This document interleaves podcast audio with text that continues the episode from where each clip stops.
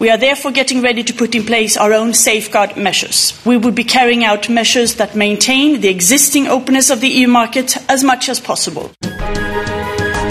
Das Handelsblatt Morning Briefing von Hans-Jürgen Jakobs.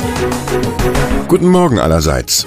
Die transatlantische Freundschaft, seit Jahrzehnten ein Klassiker, wird unter den neuen Bedingungen zum politischen Restposten. Und so erfreut sich EU-Handelskommissarin Cecilia Malmström in der Rolle der Trump-Antipodin eines wachsenden Bekanntheitsgrads. Sie stellt Zölle auf Jeans, Erdnussbutter, Orangensaft und Whisky aus den USA in Aussicht und will die Welthandelsorganisation WTO anrufen. Die EU berät auf dem nächsten Gipfel am 22. und 23. März über einen Gegenschlag hätten in diesem Konflikt doch nur einige die Weisheit des alten Diogenes. An seinen Feinden rächt man sich am besten dadurch, dass man besser wird als sie.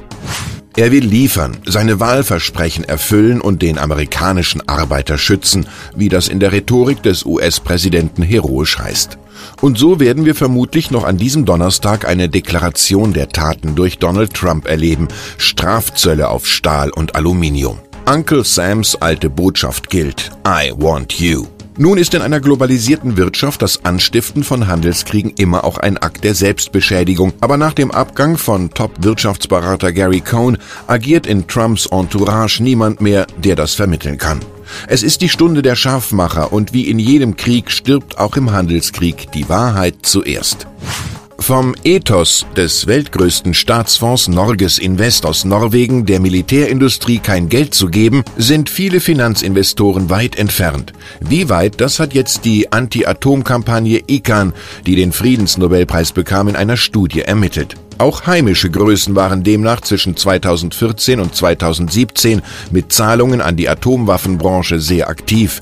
Die Deutsche Bank 5,3 Milliarden Euro, Commerzbank knapp eine Milliarde. Und bei der genossenschaftlichen DZ Bank fällt eine fulminante Steigerung von 53 Millionen auf 378 Millionen auf. Der hauseigene Fonds Uniglobal steckt viel Geld in die US-Firma Northrop Grumman, einen Spezialisten für Rüstungstechnik. Als eines der größten Probleme der anstehenden Großen Koalition in Berlin galt bisher, dass nur die Kanzlerin aus Ostdeutschland stammt. Diesem Trend haben sich SPD-Emissäre aus den neuen Bundesländern allem Anschein nach erfolgreich widersetzt. Sie lancieren Franziska Giffey, 39, Bezirksbürgermeisterin von Neukölln, im Kampf um einen Ministerposten, wahlweise für das Familien- oder das Arbeitsressort. Die Sozialdemokratin stammt aus Frankfurt an der Oder. Am Freitag will die Partei definitiv mitteilen, welches Sextett aus den eigenen Reihen im Kabinett mitmacht.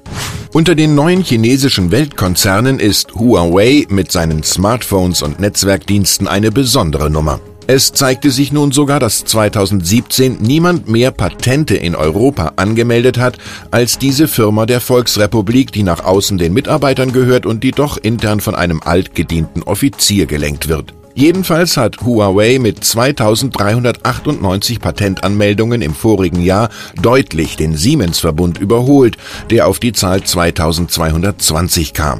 China strebt nach Innovationsführerschaft in Spitzentechnologie, schlussfolgert Cornelia Rudloff-Schäffer, Präsidentin des Deutschen Patentamts. Ein Handelsblatt-Team hat die Lage in diesem ökonomischen Schlüsselfeld akribisch analysiert.